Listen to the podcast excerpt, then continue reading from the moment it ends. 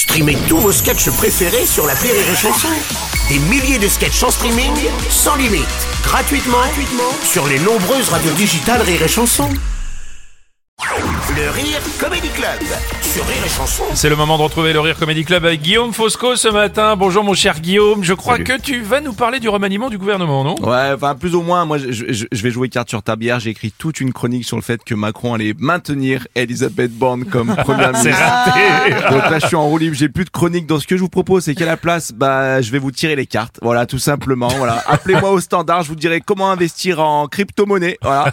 Et pour la domination du premier ministre, sachez que personnellement, je mise tout sur un retour de Jean Castex. Voilà. Ah oui, carrément, ah oui, oui, effectivement.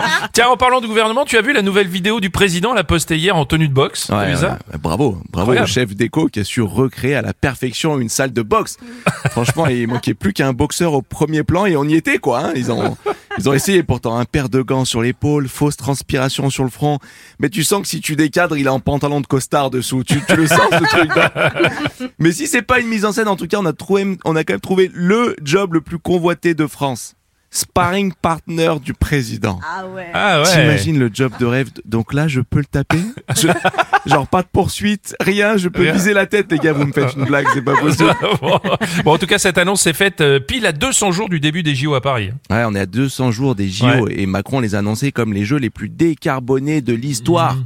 Avant même Athènes 1896 du coup, ou Londres 1908, c'est fort quand même. Hein les premiers jeux paritaires également, mais surtout les premiers jeux qui débuteront avant la fin des travaux. Et ça, c'est une vraie première. C'est vrai. Moi, je te confirme que ça risque d'être quand même un beau bordel, tout ça. Ah, sérieux, en bas de chez moi, il y a un escalator, il est en panne depuis trois ans. Là, ils viennent d'afficher un panneau, c'est marqué fin de l'intervention, décembre 2024. Waouh. Pour ceux qui attendaient les JO, mais n'attendez plus, prenez le métro et observez les handicapés, les femmes enceintes et les poussettes à galérer dans le métro. C'est incroyable. Et, et allons plus loin, mettons les épreuves paralympiques directement dans le métro. Seule façon pour qu'ils ils arrivent à l'heure, de toute façon, non? De toute façon, vu, la prix, vu le prix des billets JO métro, on commence à confondre les deux, de toute façon, non? Donc, euh, allons-y. Ça pourrait être cool en plus. On fait ça à Châtelet direct, non? Ouais. Contre l'heure, ils font la sécu. Pour les remises de médailles, on demande aux mecs orchestres qui font la manche, non? S'ils arrivent à jouer Bessame Mucho avec une flûte, je te jure qu'ils peuvent jouer l'hymne chinois, c'est sûr et certain. non, je dis l'hymne chinois parce que depuis quelques éditions, ils raflent toutes les médailles paralympiques. Ouais, et vous savez ce qu'ils ont en Chine, à part avoir les meilleurs handicapés de la planète? Des escalators dans le métro. Voilà ce qu'ils ont. CQFD. C'est vrai, merci. C'est le Rire Comedy Club avec Guillaume Fosco ce matin. Rire